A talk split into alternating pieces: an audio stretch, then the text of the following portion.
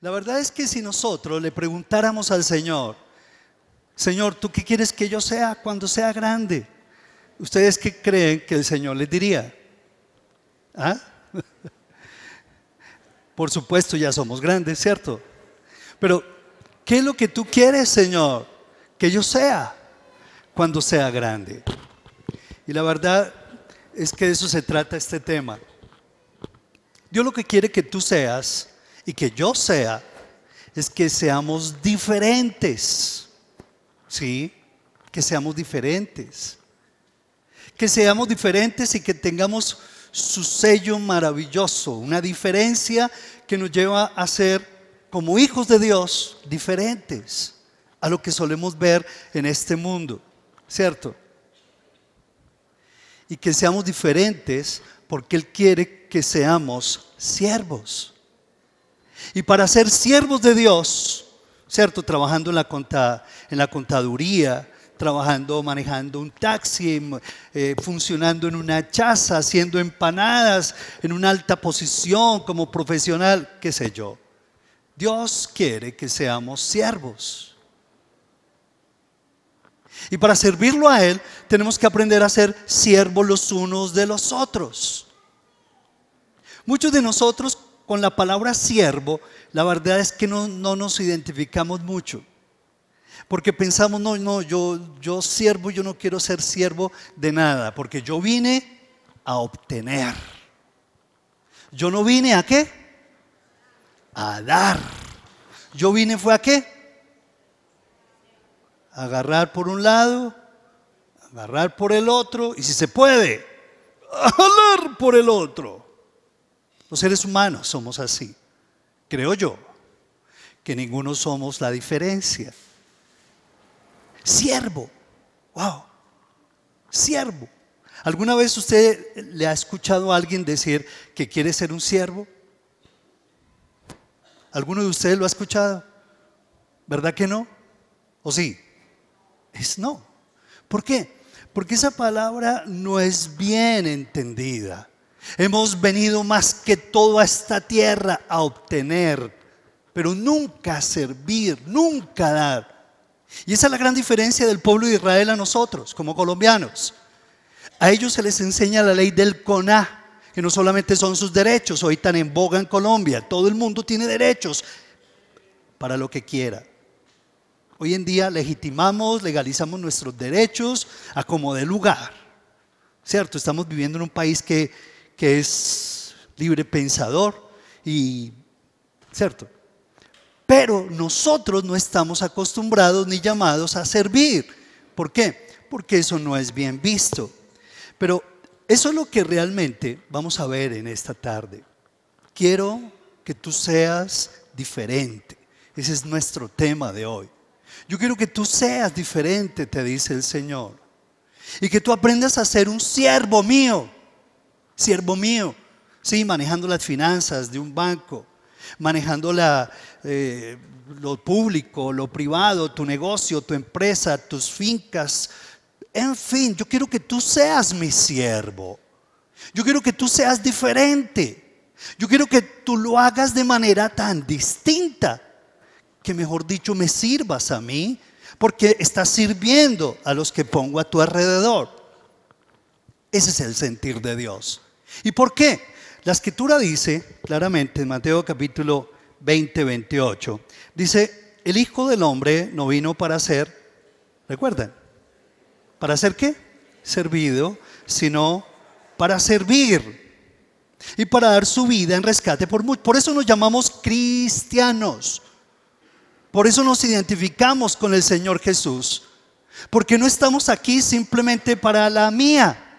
No estoy aquí para la nuestra mi conjunto familiar. No, estoy aquí para el Señor, para la causa de Dios. Yo estoy aquí para identificarme con el Señor, para buscar lo que el Señor busca, para obtener lo que el Señor quiere que yo tenga. Dice que de tal manera será sido para aquello por lo cual yo fui sido por el Señor Jesús.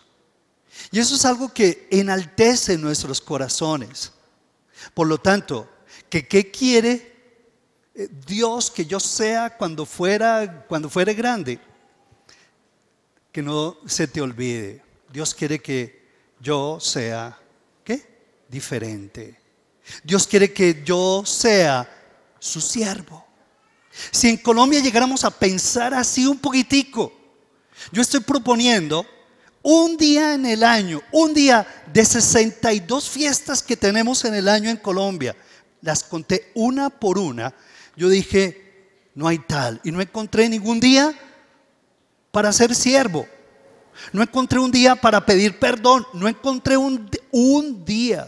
Si ustedes lo, lo han encontrado, por favor, me lo comparten. Estoy haciendo esa campaña para que a nivel nacional tengamos un día del perdón, un día. Un día para servir, para incrementar el servicio. La ley del CONA que tanto los judíos, los israelíes nos enseñan. Los deberes, más que los derechos. Y es increíble cómo el Señor Jesús lo enseñó de una manera maravillosa. Ejemplo les he dado. De tal manera que ustedes también deben identificarse conmigo, conmigo. Amar lo que yo amo y hacer lo que yo hago. Cuando le lavó los pies a los discípulos, les dijo, ejemplo les he dado, para que se sirvan también, para que lo hagan con los demás. Y esto es algo que realmente nos va a enaltecer en una manera que nunca nos la imaginamos. ¿Dónde está el secreto de la felicidad? Con relación a esto, vamos a abrir la Biblia en Mateo capítulo 5. Ustedes recuerdan esas palabras tan tremendas.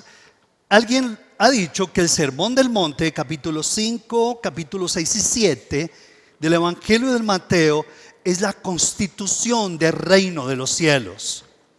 Si usted, si usted quiere vivir en el reino de los cielos, usted debe comprender esa constitución, así como hay una constitución en Colombia, hay una constitución que dignifica los ciudadanos del reino de los cielos. Y comienza con esas bienaventuradas hermosas, eh, eh, bienaventuranzas maravillosas, ¿verdad? Y esas bienaventuranzas, cuando comienza el capítulo 1, el versículo 2, ¿cierto? 1, 2 y en adelante, cuando se mezclan estas bienaventuranzas, se va a producir un equilibrio en, en tu vida mágico equilibrio. El equilibrio que todos los, los, seres humanos estamos buscando.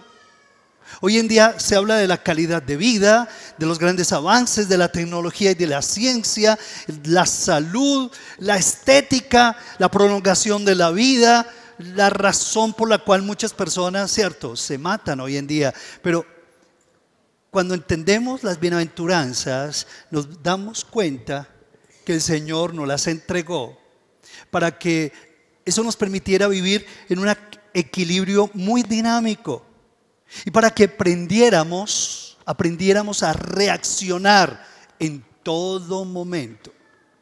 Son reacciones que nos toca aprender, las bienaventuranzas. No es un legado romántico, hermoso, imposible de vivir. No. Es la constitución de los ciudadanos del reino de los cielos aquí en la tierra, por supuesto allá también.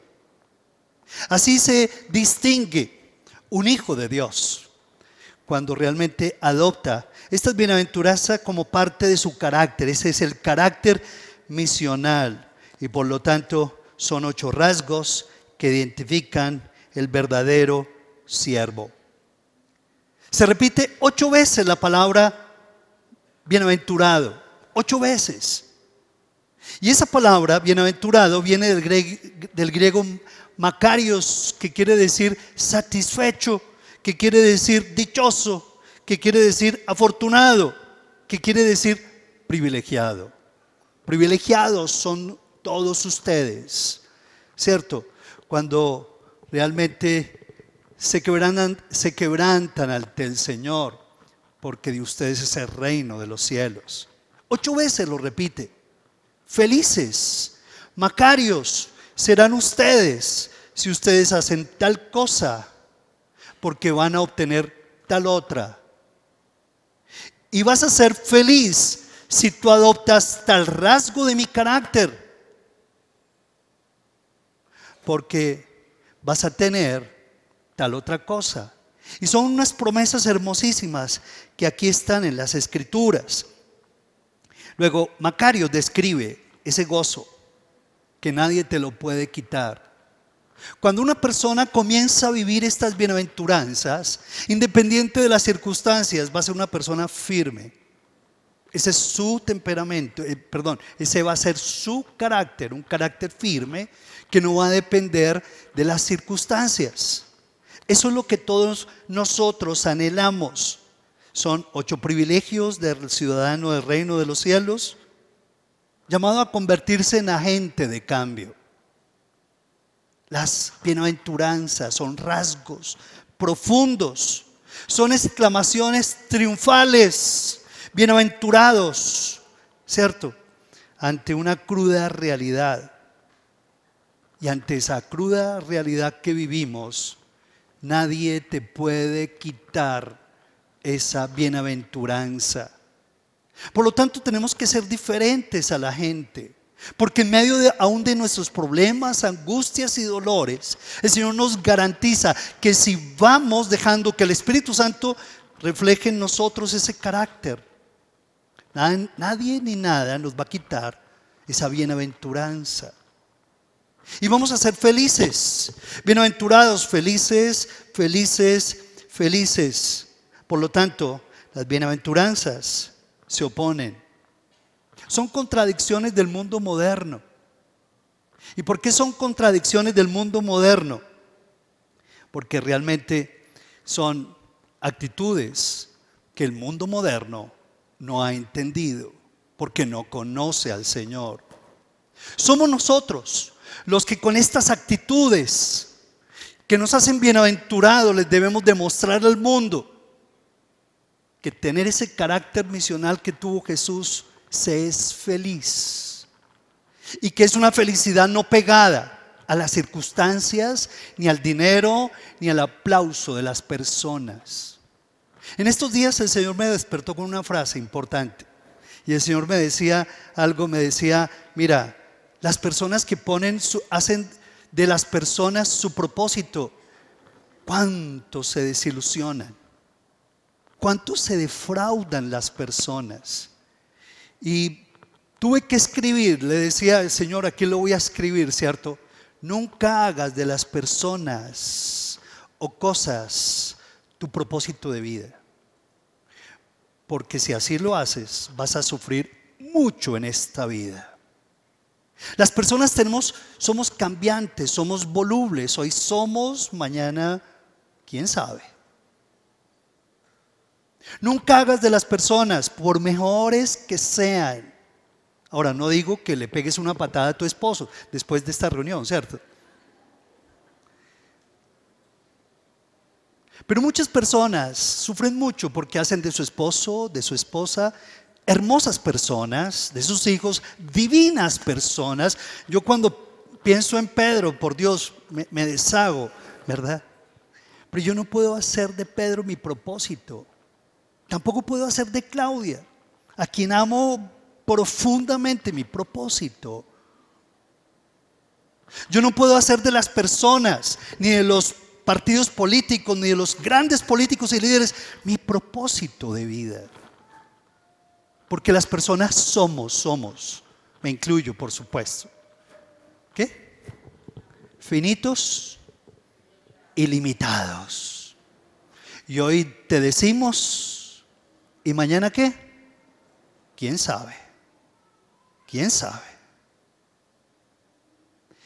Hoy estamos vivos y mañana qué? Podemos irnos a perfumar el cielo. Y si mi esposa puso su propósito en mí y yo me voy para el cielo, entonces ¿en qué quedo?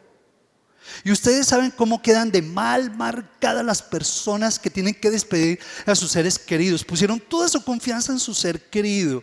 Y el Señor decidió que era el tiempo de ir a perfumar el cielo. Quedan heridas, decepcionadas, entristecidas, marcadas y oprimidas. Ay, ay, ay, quedan oprimidas. Porque no dejan iras, no le entregan al Señor sus seres queridos y viven en rotundas opresiones. Pero cuando yo hago de Dios mi propósito, Él nunca cambia. Él permanece para siempre. Y por lo tanto, Él es el que me da fuerza, vigor, ánimo, motivación. A mí me motiva mucho mis hijas, me motivan muchos todos ustedes, discípulos del Señor, me motiva muchísimo mi familia. Pero quien más me motiva es el Señor. Él nunca me defrauda, Él nunca me desilusiona. Él permanece para siempre Él mismo. Él es el mismo ayer, hoy. Él no se distrae conmigo.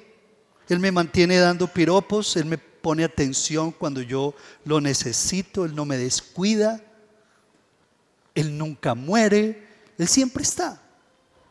Felices, dice el Señor, ¿verdad? Felices, bienaventurados. Versículo 3 los pobres en espíritu, porque de ellos es el reino de los cielos. Bienaventurados los que lloran, porque ellos recibirán consolación.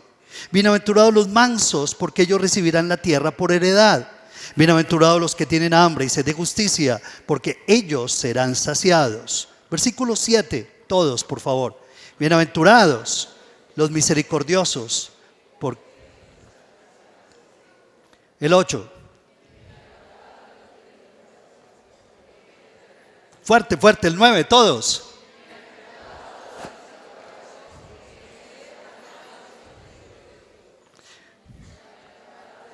Sigamos, sigamos.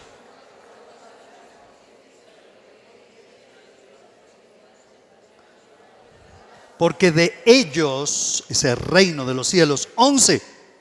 Bienaventurados sois cuando por mi causa os vituperen y os persigan y el 12.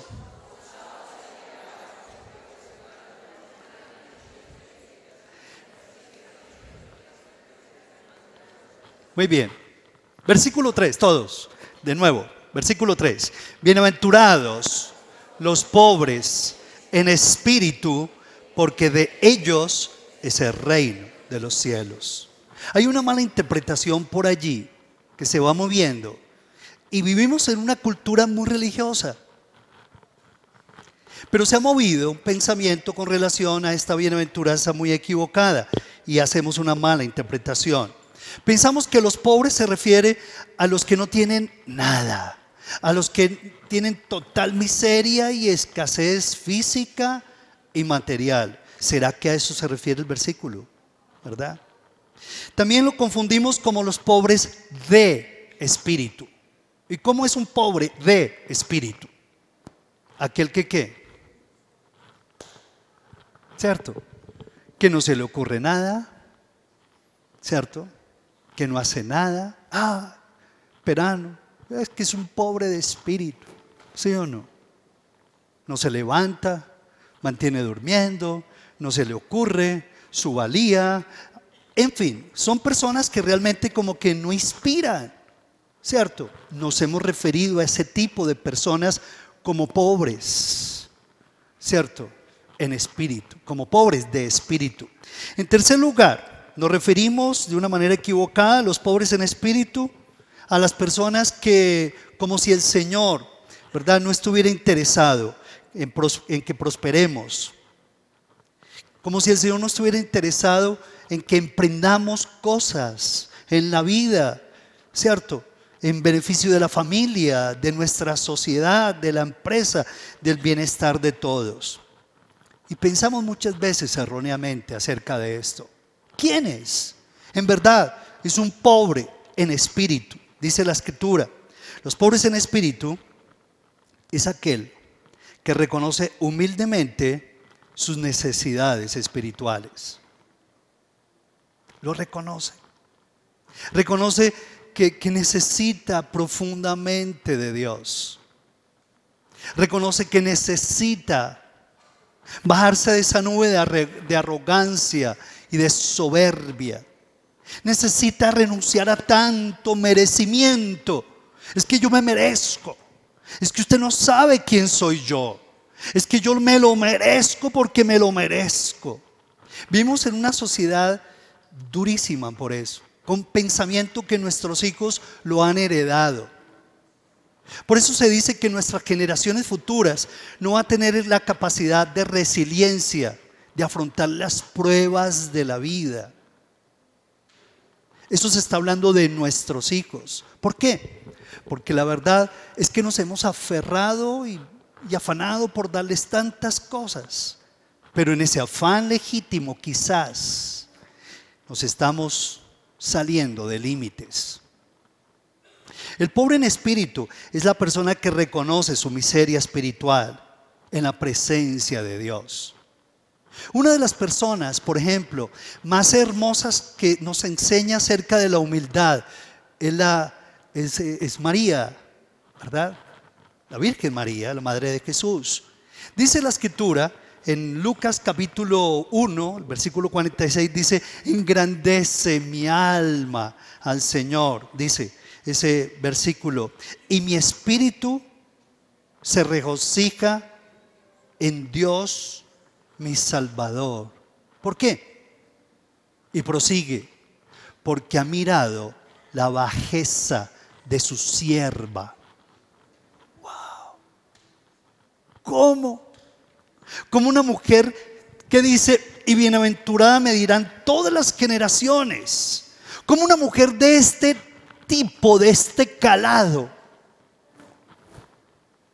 le da por expresarse de esa manera, porque ha mirado la bajeza de su sierva. Y es que ella, la verdad, tenía una imagen muy clara ante el Señor, pero no por eso. Era una mujer humilde, que reconocía su necesidad y su miseria sin Dios. Por lo tanto, necesitamos entender quién es el pobre en espíritu. Y es el que sabe que está arruinado espiritualmente sin Dios. Jesús decía algo claramente.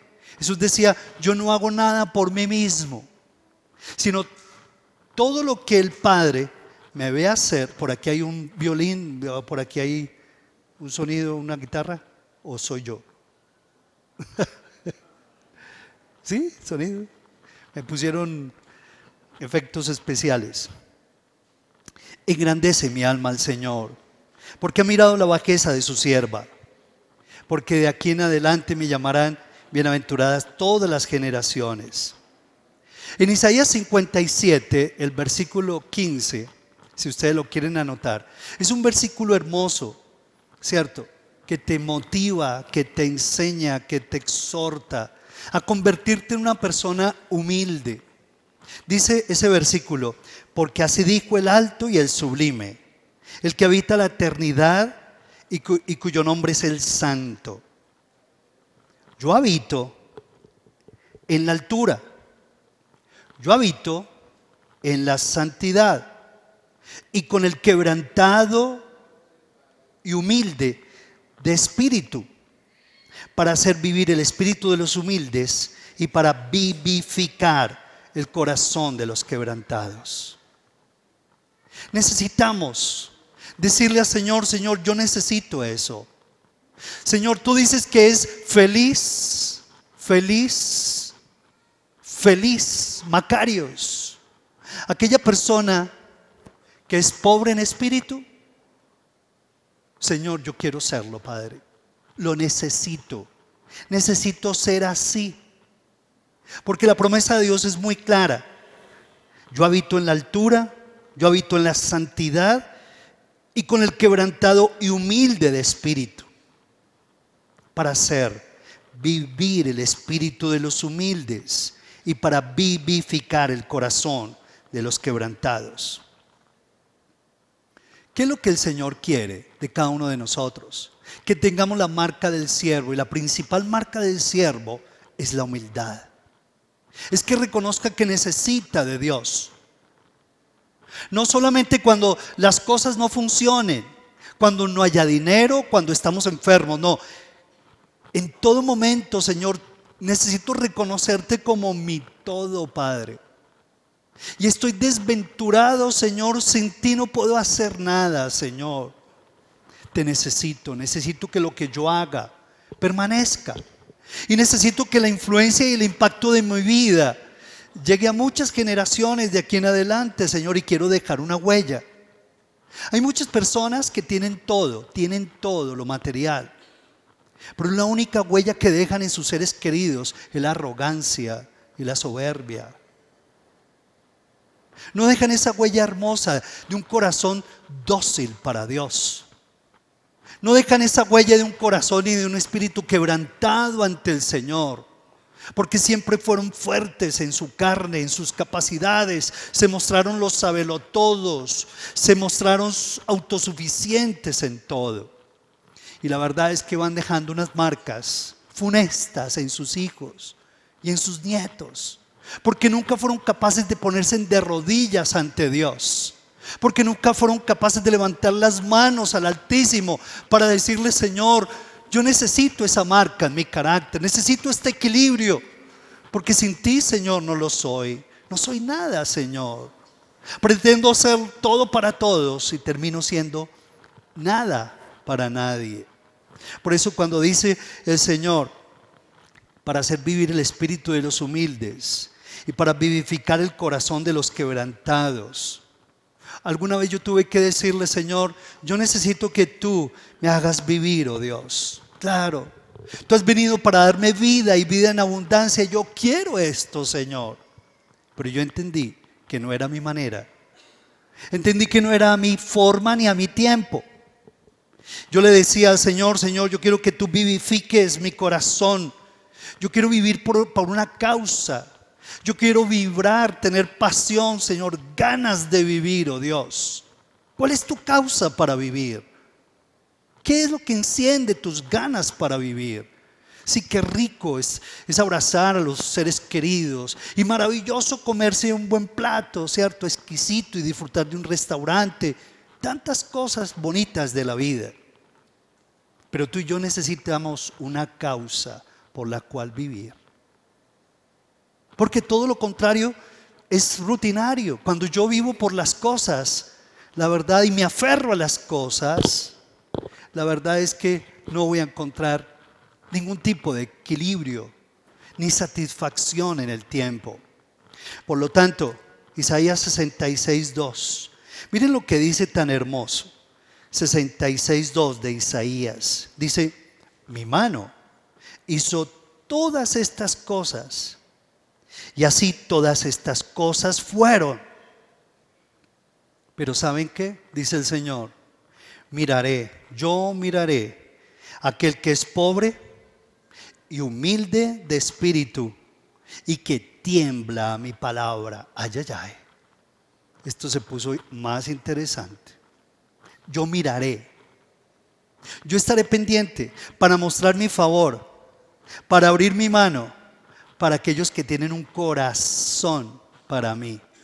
Miraré al que tiembla. Mi mano hizo todas las cosas. ¿Recuerdan? Poner la mira. ¿Dónde? Buscar las cosas de qué? Y qué rico las cosas. A todos nos gustan las cosas. Por supuesto, son deseos legítimos. Pero dice el Señor, mi mano hizo todas estas cosas. Y así todas estas cosas fueron. Pero, pero yo voy a mirar y voy a buscar y me voy a, voy a seguir revisando y buscando. Aquel que dice que es pobre y humilde de espíritu. El apóstol Pablo aprendió esa gran lección yo creo que era de los preparados de su época, era el que mayor preparación tenía. Él tenía todo tipo de, títulos, él tenía todo tipo de posiciones sociales, culturales, religiosas. Tenía todos los diplomas de aquel entonces.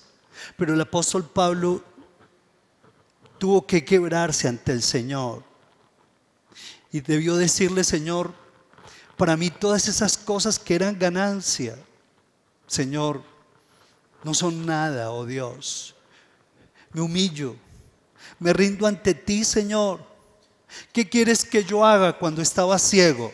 ¿Qué quieres que yo haga, Señor? Y él aprendió el camino de la humillación a Dios, no al hombre. Porque a veces entendemos mal, entendemos que humillarnos implica humillarnos y convertirnos en el tapete de las personas de manera indigna. De esto no habla la escritura. Es humillaos bajo la poderosa mano de Dios para que Él os exalte en medio de los problemas, en medio de las luchas, de las competencias, por la competencia desleal. Tranquilo, tú humíllate, que yo te voy a exaltar cuando sea tiempo. Pero es increíble cómo el apóstol Pablo dice, y todas aquellas cosas que para mí eran ganancia, mm, mm, ya no, ¿cierto? Ya no. Que las uso en un momento dado, sí está bien. Que ahí están, sí también. Y las usó en un momento con los griegos, su sabiduría, ¿cierto? Su capacidad, ¿cierto? Su inteligencia, su educación, él las usó. Pero él dice, pero ya eso para mí está en segundo plano. ¿Por qué? Porque he aprendido a conocer al Señor, he aprendido el valor de una sincera humillación bajo su mano preciosa. Luego, la próxima vez que entones una canción de alabanza, recuerda lo que dice la escritura, miraré al que qué. Lo volvemos a repetir. Pero miraré al que el que es pobre y humilde de espíritu, el que depende de mí, no el arrogante, no el orgulloso, no el prepotente, no el que le dice, Señor, yo aquí estoy como para que me enmiendas algunas cositas, ¿cierto? Como cuando uno va al médico, ¿cierto? Yo quiero que me, me las arrugas de acá y me, que, me, que me... No, no, no, más bien no. ¿sí? El Señor no es un reformador de nadie. Él es el Señor de la gloria que vino para darte vida para regenerarte. No es un reformador, no es ningún maestro. Por lo tanto, Señor, yo quiero reconocerte, Padre. Necesito que tú me regeneres por el nacimiento en mi espíritu. Necesito nacer de nuevo, Padre. Necesito, Señor, que tu mano preciosa, ¿por qué? Porque quiero aprender a temblar ante tu palabra. Que cuando el Señor te hable, sea el Dios de la gloria quien te habla. Y seas tú como su hijo quien tiembla su palabra, porque la respeta, la acata y la sigue. No te llenas de sabiduría bíblica, no te llenas de argumentos bíblicos. No, no, no, no, no, no, Dios no quiere eso. Que cuando vengas acá o cuando estés en tu devocional, en tu estudio personal, tú puedas temblar ante la palabra de Dios, porque es Dios quien te está mostrando el camino. Es Dios quien te está hablando. Pero no te acostumbres a que el Señor es un reformador, es un gran maestro y que igual la palabra de Dios que cualquier sermón. No. Yo miro, yo reviso el corazón y veo quién está temblando, quién se está humillando bajo mi poderosa mano. Hay un himno hermoso que por allá rescaté. Un himno lo cantaba hace muchos años y alguna vez lo cantamos. Dice, en mis manos nada tengo. Yo solo a tu cruz me aferro. Mi desnudez es desgracia, pero a ti acudo por gracia. Limpieza en tu mente, en mi mente espero. Lávame, Señor, o muero. Señor, lléname de tu invisible gracia. Señor, he sido escogido de ti, por ti desde la eternidad, entregado a Cristo y renacido pero estoy profundamente convencido del mal y de la desdicha de mi alma, de la vanidad que hay en mi corazón. Cuando tú quieres, quieres guiarme, yo me dirijo. Cuando tú quieres ser mi soberano, yo me gobierno. Cuando tú quieres cuidarme, yo me gasto a mí mismo. Cuando debo depender de tu provisión, yo mismo me abastezco. Cuando debo someterme a tu providencia, sigo mi voluntad. Seguimos. Cuando debiera estudiar, amarte, honrarte y confiar en ti, me sirvo a mí mismo. Yo censuro y corrijo tus leyes para que se adapten a mí. En vez de mirarte a ti, busco la aprobación del hombre. Y por naturaleza soy idólatra. Señor, mi principal propósito es que mi corazón vuelva a ti. Convénceme de que no puedo ser mi propio Dios, ni lograr mi propia felicidad. No puedo ser mi propio Cristo para restaurarme el gozo. No puedo ser mi propio espíritu que me enseñe, me guíe y me gobierne. Ayúdame a, comprender que la gracia hace todo mediante la providencial aflicción. Tú me abates y yo no lo entiendo. Cuando las riquezas son mi ídolo, no lo entiendo.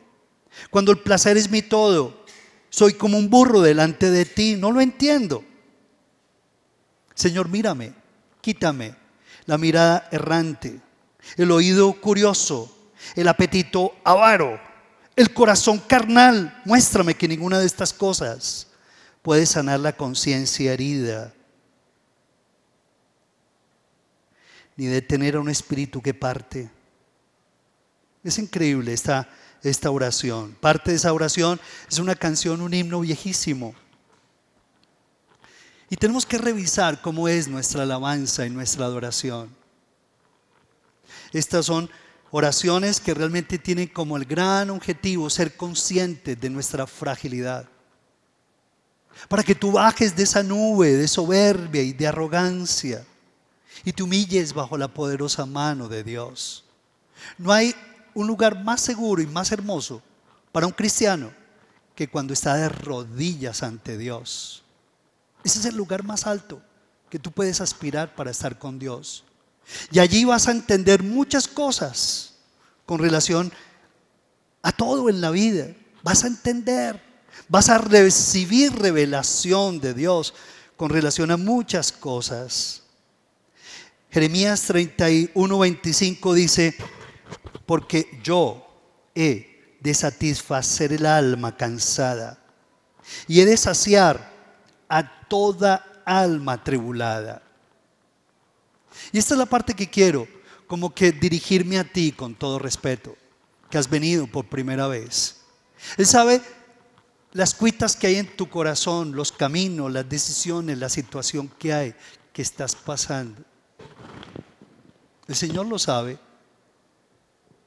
Pero el Señor quiere que tú te dirijas a Él. Que tú le digas, Señor, esto es lo que hay en mi corazón, oh Dios.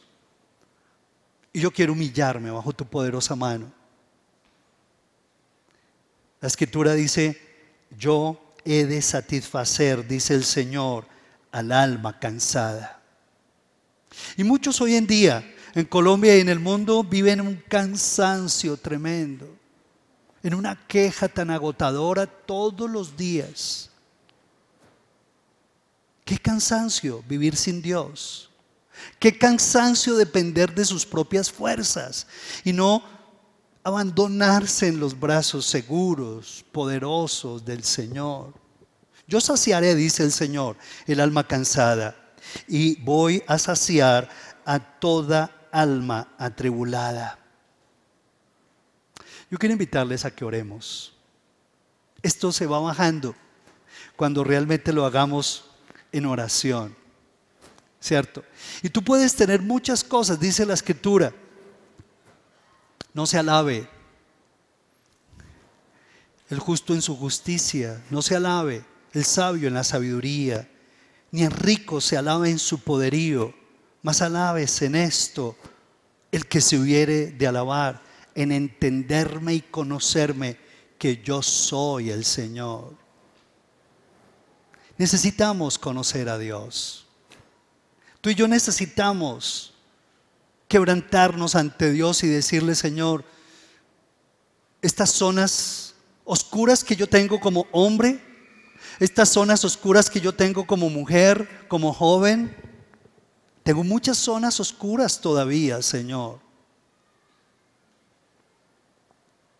Yo quiero que tú, Señor, traigas luz, traigas sabiduría a mi alma. Yo quiero que tu plan para vivir esa vida abundante que me ofreces sea una realidad.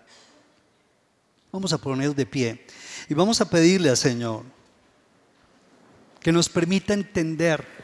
Hoy simplemente hablamos de la primera, creo yo que es la más importante de todas. No podemos nosotros sustituir con religión, ni con filosofías, ni con tantos pensamientos modernos que pretenden darnos una interpretación clara de nuestra realidad, mostrarnos el futuro. No, solamente cuando tú te humillas ante el Señor y le dices, Dios mío, muéstrame el camino. Muéstrame, Señor, el camino. Muéstrame, Padre Celestial. ¿Cuál es el camino que debes seguir? Y ahí es cuando el Señor te dice, no seas como el mulo, no seas como el caballo sin entendimiento. Las bienaventuranzas como una moneda tienen dos caras. La primera cara te dice, bienaventurado tú, pobre, en espíritu. Y la otra cara es, porque de ellos será el reino de los cielos. Y esa es la gran promesa en esta tarde. Dos caras, cada bienaventuranza tiene dos caras que dan equilibrio maravilloso. Porque de ellos es el reino de los cielos.